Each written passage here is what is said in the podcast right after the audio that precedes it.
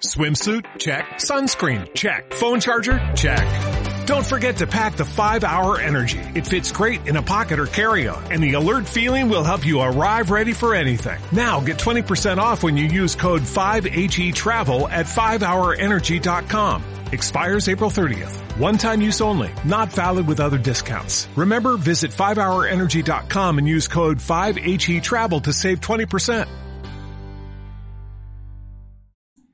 Hola, ¿qué tal? Mi nombre es Carlos Mejías, profesor de AudioFit y en el vídeo de hoy vamos a tratar de si es mejor realizar una dieta de definición con una estrategia alta en carbohidratos o alta en grasas. Así que sin más dilación, vamos a ello. Bien, imaginemos que estamos diseñando una dieta de definición y a la hora de diseñarla pues nos surge la siguiente pregunta. ¿Es mejor realizar una ingesta alta de hidratos y baja de grasas? ¿O es mejor realizar una dieta o una ingesta alta en grasas y por ende baja en hidratos? Pues veamos. Lo primero, exactamente yo o una persona que necesita para definir. Pues lo que necesita para definir es simple y llanamente lo siguiente. Sería una dieta hipocalórica, es decir, un déficit calórico, consumir menos calorías de las que tu cuerpo necesita para mantener sus funciones y que de esta manera forcemos a nuestro organismo a obtener esa energía faltante de algún lado. Y este lado son los tejidos corporales. Y más concretamente, el tejido adiposo, la grasa corporal, cumple una función predominantemente energética. Por tanto, el primer tejido, o principalmente el tejido al que va a recurrir nuestro cuerpo para obtener esta energía faltante, será de la grasa corporal. Luego hay otras estrategias para hacer que la gran parte de esta energía provenga del tejido adiposo y no otros tejidos como puede ser el músculo esquelético, como puede ser el consumo de una dieta hiperproteica, altas proteínas o la realización de entrenamiento de fuerza, que sería entrenar con pesas. Por ende, si una persona no pierde peso o los cambios en la composición corporal no reflejan una pérdida de tejido adiposo, como norma general, esta persona no estará en un déficit calórico. Por lo tanto, lo primero y más importante en una dieta de definición es que exista un déficit, un estado de hipofagia, una dieta hipocalórica. Una vez comprendido esto, podemos pasar, en segundo lugar, a ver qué funciones tienen exactamente los carbohidratos y las grasas en nuestra dieta. Bien, las funciones las tenéis muy resumidas en la siguiente imagen. Los hidratos de carbono en el organismo principalmente cumplen una función energética, que es la de proporcionar a nuestro cuerpo de energía para realizar sus funciones. Y las grasas tienen una función energética, plástica o estructural y también reguladora o metabólica. Por lo tanto, las grasas o el consumo de grasa dietética no solo nos sirve para obtener energía, sino que también forma parte de diferentes estructuras, como puede ser las membranas celulares, y también tiene funciones reguladoras y metabólicas, como puede ser que está involucrada en la formulación o lo que sería la formación de diferentes hormonas. Por ende, esto hace que las grasas sean un nutriente esencial y los hidratos de carbonos no sean un nutriente, digamos, esencial, ya que cumplen principalmente una función energética. Entonces, desde un punto de vista de salud, da un poco igual que se supriman o no los hidratos de carbono. Sin embargo, si suprimimos demasiado las grasas, esto puede tener un efecto deleterio, un efecto negativo sobre nuestra salud. tanto a nivel estructural, como puede ser recuperación, etcétera, como a nivel metabólico, síntesis de diferentes hormonas, incluso, digamos, sensibilidad a la insulina, etcétera. Pero esto únicamente ocurre, digamos, en los casos más extremos, ¿vale? En los casos donde no se consume absolutamente nada de grasa o el consumo es muy, muy, muy bajo, como puede ser 15, 20, 25 o incluso 30 gramos al día en total. Una vez comprendido esto, las comparaciones, es decir, ¿es mejor o se obtienen mejores resultados con un tipo de dieta o con otra? Veamos, en primer lugar, vamos a echar mano de esta intervención, la cual es bastante interesante y nos viene como anillo al dedo para este vídeo. Aquí, ¿qué se hizo?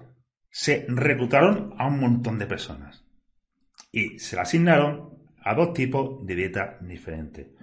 Un grupo con una dieta baja en grasas y por ende alta en hidratos y otro grupo con una dieta baja en hidratos y por ende alta en grasas. Se realizó un seguimiento durante 12 meses y aparte se evaluó si las características genéticas del individuo o si su sensibilidad a la insulina hacía que respondiera mejor a un tipo de dieta u otra. ¿Y qué se encontró? Pues lo que se encontró es que no hubo diferencia en la pérdida de peso entre dietas bajas en grasas o bajas en hidratos de carbono. Y ni las características genéticas de la persona ni la sensibilidad a la insulina se asociaron con una mejor respuesta a un tipo de dieta en específico, siempre y cuando se cumplieran estas premisas de aquí dieta hipocalórica, que el déficit calórico fuera similar y que la ingesta proteica también fuese similar. Entonces, de nuevo, los factores principales que tenemos que tener en cuenta son estos dos de aquí. Dicho esto, recordemos otra vez de nuevo qué eh, hace que una dieta tenga más o menos éxito en la pérdida de peso. Pues lo siguiente. Lo primero, la adherencia. Es decir, de nada sirve la mejor dieta del mundo si tú luego no la sigues. Por ejemplo, las dietas altas en grasas en muchas personas pues tiene un efecto, digamos, supresor del apetito y esto les puede ayudar a que se adhieran mejor a esa dieta. Luego, por otra parte, habrá personas que no les guste una dieta baja en carbohidratos y prefiera una dieta alta en carbohidratos porque le genera mejores sensaciones. En este caso, no tenemos que adherir a lo que serían las necesidades y características de cada persona y cómo responde y qué es lo que quiere y qué es lo que prefiere.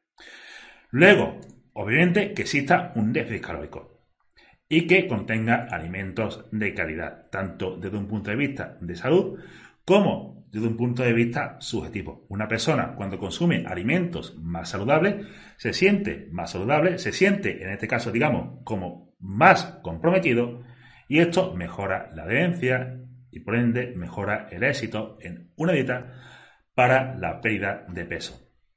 Luego, en lo que sería la manipulación de diferentes variables, como puede ser los macronutrientes, pues a corto plazo una dieta baja en carbohidratos puede tener mayores beneficios. ¿Por qué?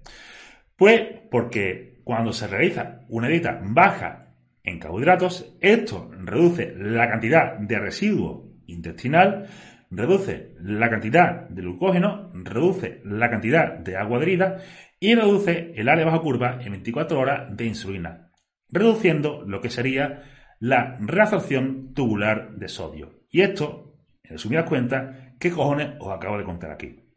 Lo que os he dicho con esto es que se pierde mucha agua y con eso se pierde mucho peso. En las primeras una, dos semanas aproximadamente. Si tú coges a una persona, le pones a una dieta baja en hidratos de carbono y en la primera semana ve que pierde 2 kilogramos, esa persona se va a venir arriba. Esa persona se va a mutilar, se va a mutilar mucho. Y por tanto, la adherencia de esa persona a esa dieta se va a potenciar. A mejor sea la adherencia, mejor será la pérdida de peso. Y a mejor sea la pérdida de peso, mayor será la motivación, mayor será la adherencia, y esto es un círculo que se va retroalimentando. Luego, más a largo plazo, puedan pues igual. Siempre y cuando exista el mismo déficit energético y la ingesta proteica sea similar, diferentes ratios o relaciones de hidratos y de grasas, pues van a promover una pérdida de peso similar. Entonces, simplemente tendremos que seguirnos Así, una persona se adhiere mejor a una dieta alta en grasas, o por el contrario, se adhiere mejor a una dieta baja en grasas. Así que bueno chicos, eso es todo por el vídeo de hoy. Espero que os sea utilidad. Cualquier duda, la ponéis en los comentarios. Si os gusta, dale like. Recordad que en la descripción de este vídeo tenéis los enlaces a las formaciones de FIT que os ayudarán a ser entrenadores o dietista legalmente. Y lo he hecho. Muchas gracias a todos por escucharme y nos vemos de cara a próximos vídeos.